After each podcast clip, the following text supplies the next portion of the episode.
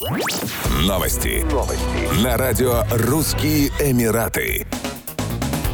Правительство Объединенных Арабских Эмиратов заняло вторую строчку в рейтинге доверия Эдельмана в 2022 году, что говорит о непрерывном росте доверия к руководству страны. Уровень доверия к правительству ОАЭ вырос до 87% или на 7 пунктов по сравнению с 2021 годом, что делает его одним из самых надежных в мире. Правительство ОАЭ назвали прочной объединяющей силой и активным игроком в части решения социальных проблем и успешной реализации планов и стратегий государства. Планируется, что в дальнейшем компании и их руководители руководители будут играть ведущую роль в решении задач, выходящих за рамки достижения их бизнес-целей. В частности, станут пионерами в области обеспечения безопасности рабочих мест и справедливой оплаты труда, а также внедрения новых технологий, автоматизации и устойчивого развития. В 2022 году в ОАЭ вырос уровень доверия ко всем четырем институтам – правительству, компаниям, НПО и СМИ, что свидетельствует о высоком уровне экономического оптимизма в стране. 78% респондентов из ОАЭ подтвердили, что ожидают улучшения ситуации со своими семьями то есть компании, как планируется, помогут решить существующие социальные проблемы.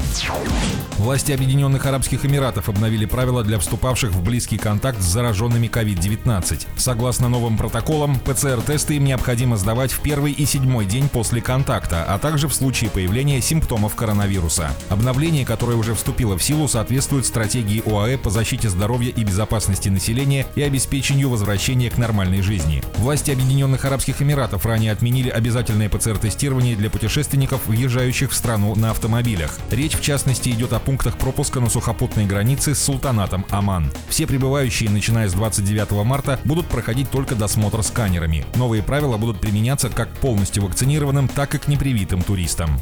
Еще больше новостей читайте на сайте RussianEmirates.com